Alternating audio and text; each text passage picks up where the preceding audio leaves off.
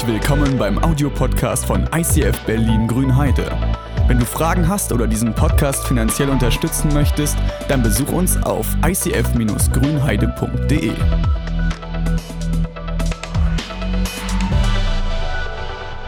Ja, heute möchte ich euch erstmal ein bisschen in meine Uni mit reinnehmen, ehrlich gesagt. Und zwar, äh, ich studiere ja zurzeit noch Theologie und wir haben echt eine coole Tradition. Und zwar, bevor wir jeden Mittwoch äh, in die, in die Uniwoche wieder starten und in die ganzen äh, Vorlesungen gehen, haben wir so eine Tradition, dass wir erstmal den Morgen starten mit Gebet, mit Worship und auch mit einem kleinen Kurzimpuls, wo jemand äh, probiert, was von der Bibel mitzugeben. Aber das Coole ist halt bei den ganzen Studenten, dass ich immer sehen darf, dass sie unfassbar persönlich wirklich aus ihrem Leben erzählen. Und letzte Woche war Sven, einer meiner Kommilitonen, äh, dabei, auch was aus seinem Leben zu erzählen. Und ich war unfassbar beeindruckt. Also erstmal, Sven ist mittlerweile über 40, ist einer unserer älteren Kommilitonen. Und ich habe keine Ahnung, wie lange er schon verheiratet ist, aber was er sich schon immer gewünscht hat, sind eigentlich Kinder mit seiner Frau zu haben. Und wenn ich im, äh, in meinem Studium jemanden sehe, der wirklich dafür gemacht ist, Vater zu sein, das ist er, weil er ist derjenige, der eigentlich für jeden von uns immer da ist. Wenn irgendwer Probleme hat in der Uni, ist er der Erste, der da ist, eine tröstende Schulter hat, der einen Ratschlag hat. Oder manchmal auch morgens einfach aus der eigenen Tasche äh, Eier kaufen geht und dann für alle Rühreier macht und Tomaten und schon sehr geil. Dieses Mal hat er äh, ein bisschen mehr davon erzählt. Und die krasse Sache ist, die er gesagt hat, ist, seit zwölf Jahren probiert er mit seiner Frau ein Kind zu bekommen. Und seit zwölf Jahren haben sie beide keine Kinder. Seine Frau ist immer noch nicht schwanger. Er ist über 40, sie ist irgendwo zwischen 30 und 40 und äh, dass mit dem steigenden Alter schwerer wird, ist, glaube ich, auch jedem bekannt. Und ich habe die Geschichte deshalb erzählt, weil ich, auch wenn ich weiß, dass wir noch in der Dream On-Reihe sind, dass es darum geht, einen Traum zu verfolgen, weiterzuleben und einen Traum festzuhalten, möchte ich heute ein bisschen darauf gucken, was machen wir, wenn unsere Träume zerbrechen?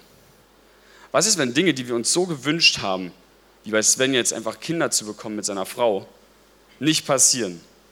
Und es so sehr gewünscht, dass du denkst, du hast auch darauf vertraut, dass es wird schon irgendwann. Und du merkst, es passiert nichts, es passiert nichts. Du wirst weiter enttäuscht. In dem Fall bleiben die Kinder aus. Wie gehen wir mit zerbrochenen Träumen um? Und bevor ich dazu weitererzähle, möchte ich einfach noch mal kurz beten. Vater, du weißt, dass ich danke dir für die Träume, die du uns jedem von uns gegeben hast. Aber du weißt auch, dass oft Situationen kommen, wo die Träume nicht aufgehen. Und du weißt, was das mit uns macht, wie sehr es uns kaputt macht, wie sehr es uns wirklich mit Schmerz füllt. Und ich möchte dich bitten, Gott, dass du heute durch mich sprichst und einfach, dass du sagst, dass es auf deinem Herzen liegt und dass ich einfach nur hier bin als dein Werkzeug. Amen. Ich glaube, jeder von uns, also ich glaube alle, wenn nicht die meisten von uns kennen dieses Gefühl, wie es ist, wenn deine Träume zerbrechen. Wenn du das Kind nicht bekommst, das du dir lange gewünscht hast. Wenn die Ehe die jahrelang super funktioniert hat, auf einmal zerbricht. Wenn geliebte Menschen, die du hast, auf einmal aus deinem Leben scheiden, dass sie durch eine Krankheit umkommen oder die Freundschaft einfach vor sich stirbt und das Vertrauen, das du reingesetzt hast in die Beziehung, einfach zerbricht. Oder vielleicht auch in der Sportlerkarriere. Du hast ein Ziel gehabt, du wolltest der beste äh, 100-Meter-Sprinter aller Zeiten werden und dann hast du eine Verletzung, die dich für immer aus dem Wettbewerb nimmt. Wie gehst du damit um, wenn deine Träume zerbrechen und eigentlich alles, worauf du gesetzt hast, zerbricht. Ich meine, oft hat man dieses Gefühl, genau in dieser Situation, wo du denkst, Gott, was, was soll der Mist? Warum lässt du sowas zu in meinem Leben? Warum lässt du genau das jetzt zu? Warum schenkst du mir so eine Träume? Warum gibst du mir überhaupt die Hoffnung, wenn du sie am Ende dann doch zerbrichst?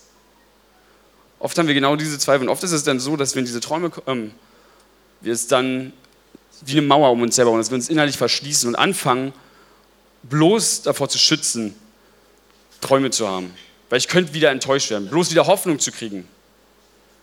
Das fängt schon ganz simpel im Teenageralter an. Ich glaube, jeder, also ich sage es jetzt einmal, ich glaube einfach, jeder hat schon mal irgendwie eine enttäuschte Liebe, dass er in jemanden verliebt war und der andere wollte es nicht oder der andere hat Schluss gemacht. Und das ist auch so ein Part, wo du enttäuscht wirst, wo du davon wirst, ey, mit dem gehe ich bis zum Ende meines Lebens. Und der andere schon, bevor du anfragst, sagst, ja, nö, nicht mit dir. Und auch das macht dich kaputt. Und oft ist es so, dass manche in manchen Situationen sind die Träume, die bei uns zerbrechen, so groß, dass wir uns nur noch abschließen und bloß keine Hoffnung. Es könnte ja wieder schief gehen.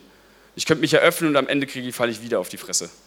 Und um diesen Schmerz zu verhindern, wollen wir am besten gar nicht träumen. Das Problem ist halt, dass, glaube ich, hinter jedem Traum, jedem zerbrochenen Traum steckt ein zerbrochenes Herz.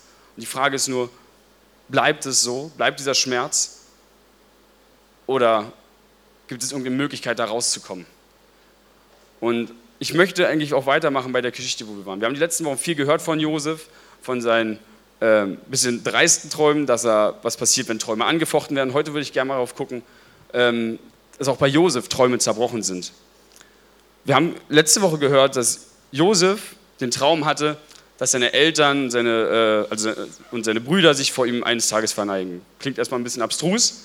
Ähm, gerade mit diesem Verbeugen, da steckt immer eine große, äh, also in vielen Kulturen, bei uns jetzt nicht mehr so in Europa, immer eine große Form von Wertschätzung und Ehrerbietung hinter. In Japan ist es unfassbar wichtig, wie tief du dich verbeugst. Sonst kannst als, äh, kommt es als Disrespekt rüber.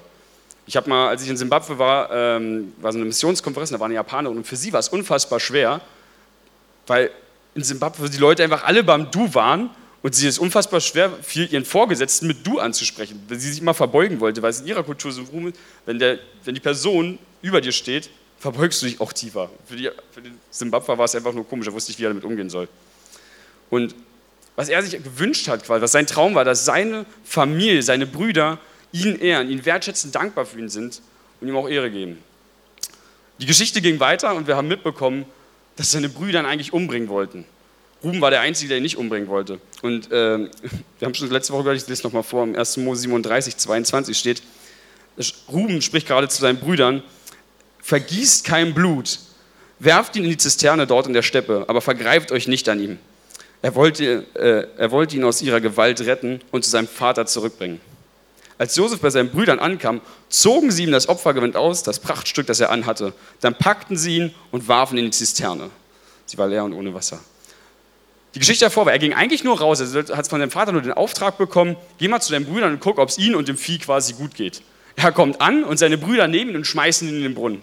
Statt Ehre und Wertschätzung wirst du in ein dunkles Loch geschmissen und kommst nicht mehr raus aus der Nummer. Und dann, haben wir die letzten Wochen schon gehört, ging es ja weiter. Sie haben ihn ja zum Glück wieder rausgeholt, wo so ein kleiner Hoffnungsschimmer auffasst. Okay, war bloß ein ganz beschissener Scherz von meinen Brüdern, ist okay, aber am Ende ist doch wieder alles gut. Und dann geht die Geschichte weiter.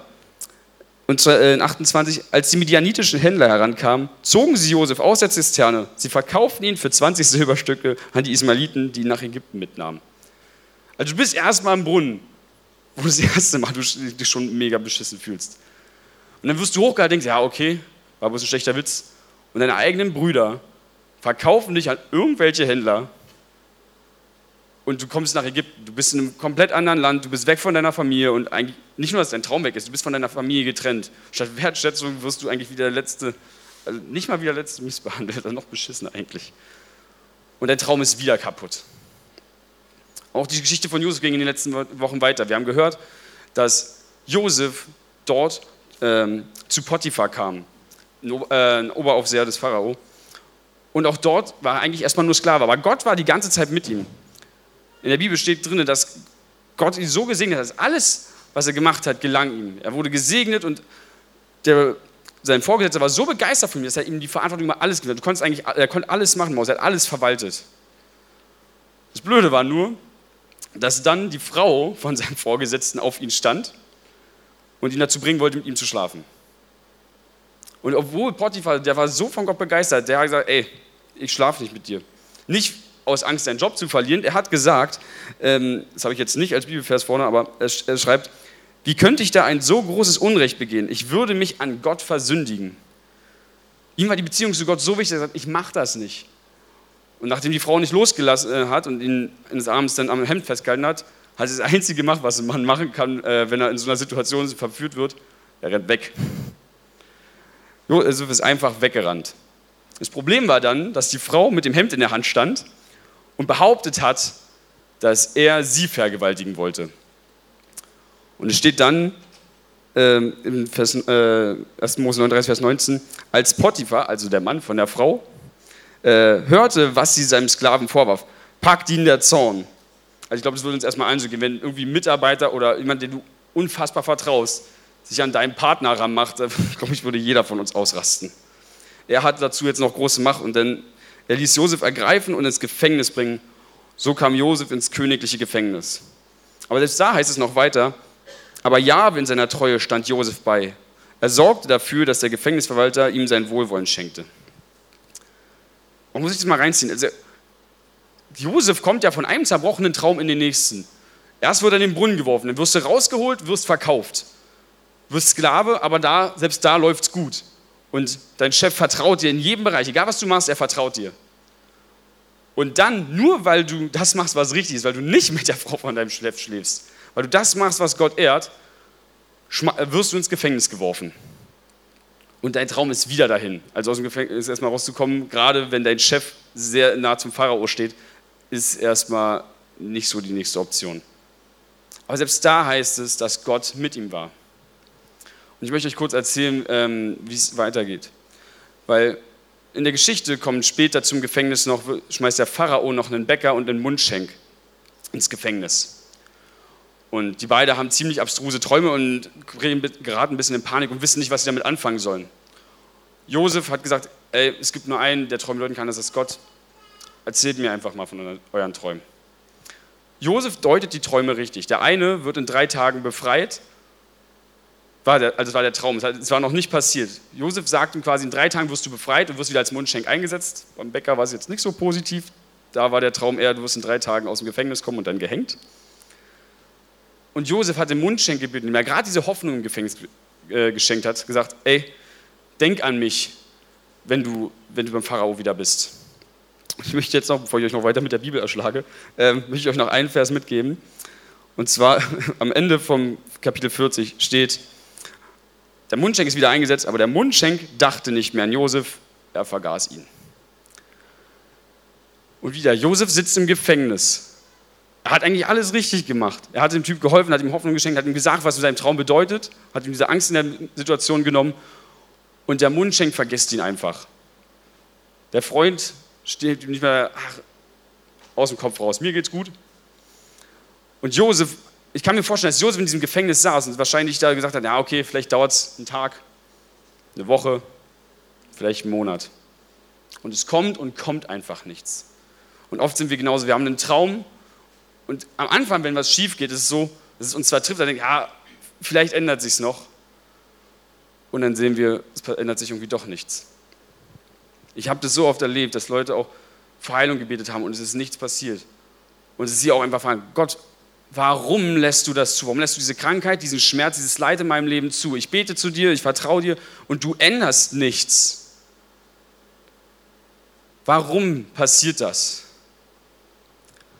Bei Josef ist es so, dass es zwei Jahre gedauert hat, bis er aus dem Gefängnis rausgekommen ist und der Mundschenkel wieder eingefallen ist. Oh, da war noch wer. Wie gehen wir damit um, wenn solche Probleme passieren? Ich möchte dazu mal kurz ähm, ein bisschen auch was von mir erzählen. Bei mir ist es so, mein Traum ist es, ich möchte überall um die Welt rumreisen und den Menschen von Gott erzählen. Als ich das erste Mal äh, mit dem Abi fertig war, habe ich erstmal gesagt, okay, ich mache mal ein Buffdia, weil ich noch nicht genau weiß, was ich mache, beziehungsweise genau wie ich zu dem Traum hinkomme. Und habe mir gedacht, ey, Gott wird bestimmt irgendwo übernatürlich irgendwo wen herholen, der sagt mir Bescheid und dann werde ich rumgehen und dann schickt er mich dahin, wo ich hin muss und dann darf ich überall, darf ich Länder bereisen und den Leuten von Gott erzählen. Äh, Tatsache war, dass nach dem Buff ja nichts passiert ist und ich erstmal in den Lehrerberuf gegangen ist. Was für mich eine unfassbare Enttäuschung im Mund war. Ich fand den Lehrerberuf cool, aber nachdem ich eigentlich wusste, es war irgendwie so ein Plan B immer nur. Und das, wenn du einen Plan A hast, willst du nie Plan B haben. Du willst das Beste für dein Leben. Und bei mir war es so, dass ich dann wirklich ich habe dann mein Bestes gegeben, aber ich habe immer gemerkt, das Lehramtsstudium erfüllt, erfüllt mich nicht wirklich. Nach anderthalb Jahren habe ich festgestellt, ich bin nicht so gut in Mathe, wie ich im Abi war, zumindest nicht im Studium, und habe mein Studium echt gegen die Wand gefahren. Bin dann nach Simbabwe gegangen und ich stand da ohne Studium, ohne Arbeit und hatte keinen Plan, wohin. Dann hat Gott mir jetzt gesagt, ey, mach das Bibelstudium. Und selbst da, ich liebe mein Studium gerade, es macht unfassbar Spaß.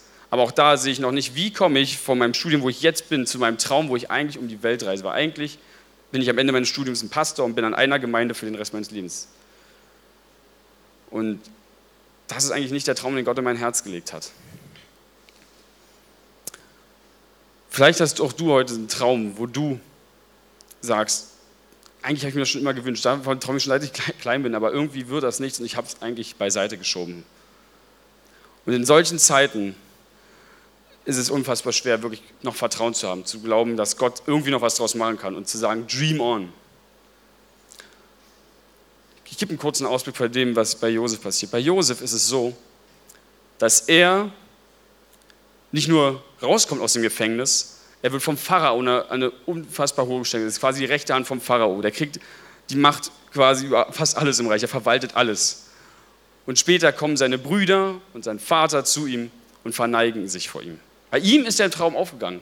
Aber oft ist es so, dass wir denken, ja, in der Bibel stehen immer so nette Ermutigungen drin, wo ist es denn jetzt in meinem Leben?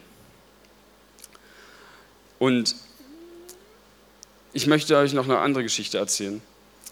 Und zwar von Sven. Sven ist mein Kommilitone und der hat uns letzte Woche die Nachricht gesagt, dass nach zwölf Jahren seine Frau endlich schwanger ist. Er hat schon lange wirklich daran gezweifelt, hat oft davon geredet, dass er wirklich hatte die Sorgen gehabt, ey, vielleicht bin ich auch verflucht von Gott, vielleicht ist er irgendwie böse auf mich. Aber trotzdem hat er mir gesagt, ey, betet weiter. Er hat auch mal unsere, unsere Studiengruppe geschrieben, betet bitte weiter. Und jetzt nach zwölf Jahren ist er endlich schwanger und wartet auf sein Kind. Und das ist das Coole, was wir sowohl bei Sven als auch bei, bei Josef sehen. Wenn wir am Boden sind, ist Gott noch lange nicht am Ende. Ich weiß, dass bei uns oft Träume zerbrechen und dass oft Dinge scheinen, es ist alles vorbei. Aber es ist gut, wenn wir am Boden sind, ist Gott noch lange nicht am Ende. Und was wir noch lernen bei Josef, dass die Scherben des Zerbruchs Bausteine für die Zukunft sind. Denn jedes Problem, was er hatte, hat dafür gesorgt, dass er da ist, wo er am Ende hin musste. Wäre Josef äh, nicht im Brunnen gelandet wäre, hätten sie ihn umgebracht. Das war die andere Option. Wenn sie Josef nicht verkauft hätten, wäre er nie nach Ägypten gekommen. Und Josef wäre nie zum Pharao gekommen, wenn er nicht ins Gefängnis geworfen wäre durch die Frau. Und am Ende stellen wir fest, da wo er denn war, beim Pharao an der rechten Seite, kam er an die Position, wo er alles die Macht hatte und sie, seine Brüder und sein Vater sich vor ihm verneigt haben und ihn geehrt, gewertschätzt und wirklich zu schätzen wussten. Und ich weiß nicht, wie viele Jahre. Ich weiß nur, dass eine, allein eine Zeit im Gefängnis zwei Jahre gedauert hat, aber wie viele Jahre das gedauert hat, um von den vielen Zerbrüchen, die er erlebt hat, dorthin zu kommen, wo Gott ihn am Ende sehen wollte. Bei Sven waren es zwölf Jahre, wo seine Frau nie schwanger wurde. Und bei mir, ich bin immer noch auf dem Weg und ich habe immer noch den Glauben, dass Gott am Ende das erfüllen wird und mich irgendwie um die Welt schicken wird und mich in verschiedenen Ländern predigen lassen wird und mir die Möglichkeit gibt, meine Leidenschaft für Jesus wirklich mit den Menschen zu teilen. Und ich möchte dich heute ermutigen, wenn du heute hier bist und auch einen zerbrochenen Traum hast oder dir einfällt, oh, da ist eigentlich eine Hoffnung, die ich mir schon seit langem wünsche. Eine gute Freundschaft, eine Ehe, eine gute Karriere oder Kinder oder was auch immer. Und du eigentlich schon aufgegeben hast, das ist eigentlich unmöglich. Möchte ich ermutigen, dass wenn wir am Boden sind, ist Gott noch lange nicht am Ende. Gott kann das Beste für dich tun. Aber ich weiß auch, wie hart diese Zeiten sind, wo unsere Träume zerbrechen. Und ich möchte dich ermutigen, dass du nicht wie Josef allein durch die Nummer durchgehst, sondern dir Freunde suchst, Familie, Leute, mit denen du drüber sprechen kannst, denen du dein Leid teilen kannst, wenn es dich kaputt macht und nach unten zieht, dass du ihnen sagen kannst, was in dir zerbrochen ist, was du dir eigentlich wünschst. Denn diese Menschen können dir nicht nur Beistand leisten, sondern sie können dir helfen, die Hoffnung aufrechtzuerhalten, dass Gott am Ende das erfüllen wird, was er dir ins Herz gegeben hat. Gott schenkt dir keine Träume einfach so. Wenn wir am Boden sind, ist Gott noch lange nicht am Ende. Und ich möchte dich ermutigen, jetzt das letzte Lied einfach zu nutzen, um zu Gott zu gehen und auch deinen Schmerz auszudrücken. Wir haben die Möglichkeit, Gott unser Leid zu sagen. Wir müssen nicht nur sagen, Gott, du bist gut, Gott, du bist gut. Gott will eine Beziehung zu uns. Und da sagst du auch, wenn dir was nicht gefällt, wenn dich was Schmerzen verletzen. Ich möchte dich dazu einladen, jetzt zum letzten Song. Und Gott, ich möchte dir danken, dass, dass du wirklich alle Macht hast. Das, was bei uns Menschen unmöglich ist, bei dir zum Glück möglich. Und ich möchte dir danken, Gott, dass auch wenn bei uns scheinbar alles kaputt ist, wenn der Traum an einer Stelle zerbrochen ist, dass du da bist sagst, ich habe das Leid zwar nicht produziert, aber ich kann aus deinem Problem immer noch was Gutes machen. Und ich möchte dich bitten, Gott, dass du jetzt die Zeit nutzt, dass du den Traum von jedem von uns hier, der zerbrochen oder an einer anderen Stelle vielleicht verletzt und gerade am Zerbrechen ist, dass du ihn aufnimmst und dass du uns mit deiner Liebe umarmst, dass du uns Hoffnung schenkst, dass du uns zeigst, dass bei dir nichts unmöglich ist und dass du uns Menschen an die Seite stellst, mit denen wir durch diese Zeiten durchgehen können und die Hoffnung aufrechterhalten können, dass du das tust, was du versprochen hast. Amen.